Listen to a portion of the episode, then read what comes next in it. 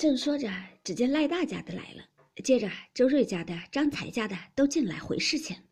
凤姐笑道：“媳妇儿来接婆婆来了。”赖大家的笑道：“不是接他老人家，倒是打听打听奶奶姑娘们赏脸不赏脸。”赖嬷嬷听了，笑道：“可是我糊涂了，正经说的话且不说，且说陈谷子烂芝麻的混倒熟，因为我们小子选了出来，众亲友要给他贺喜，少不得家里摆个酒。我想。”摆一日酒，请这个也不是，请那个也不是。又想了一想，托主子洪福，想不到的这样荣耀，就清了家，我也是愿意的。因此吩咐他老子连摆三日酒。头一日在我们破花园子里摆几席酒，一台戏，请老太太、太太们、奶奶、姑娘们去散一日闷儿。外头大厅上一台戏，摆几席酒，请老爷们儿、爷们儿去增增光。第二日再请亲友。第三日再把我们梁府里的伴儿请一请，热闹三天也是拖着主子的鸿福一场，光辉光辉。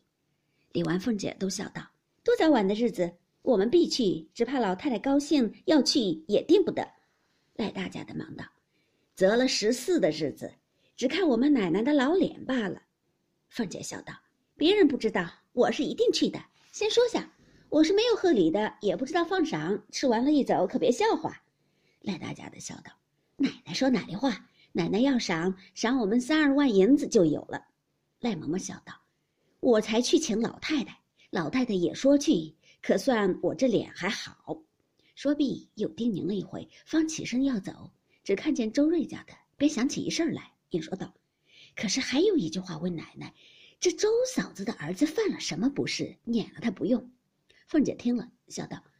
正是我要告诉你媳妇儿，事情多也忘了。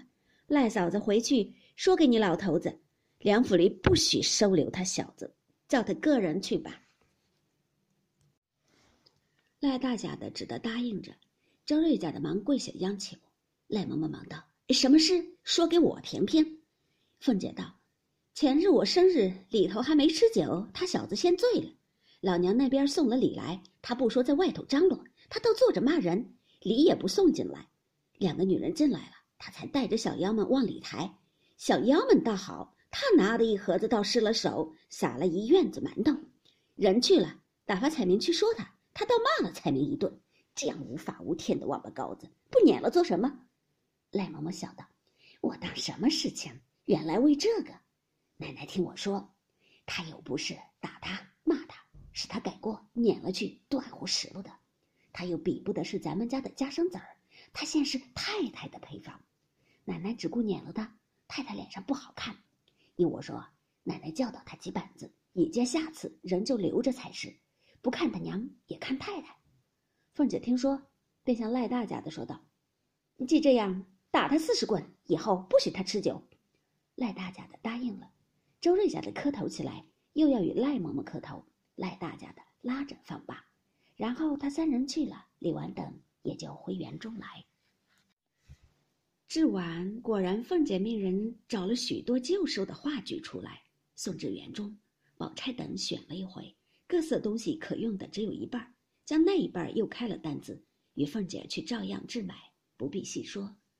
一日，外面烦了卷，起了稿子进来，宝玉每日便在惜春这里帮忙，探春、李纨、迎春、宝钗等。也都往那里闲坐，一则观画，二则便于会面。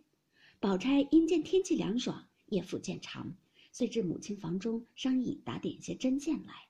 日间至贾母处、王夫人处醒后两次，不免又成色陪坐闲话半时。园中姊妹处也要夺时闲话一回，故日间不大得闲。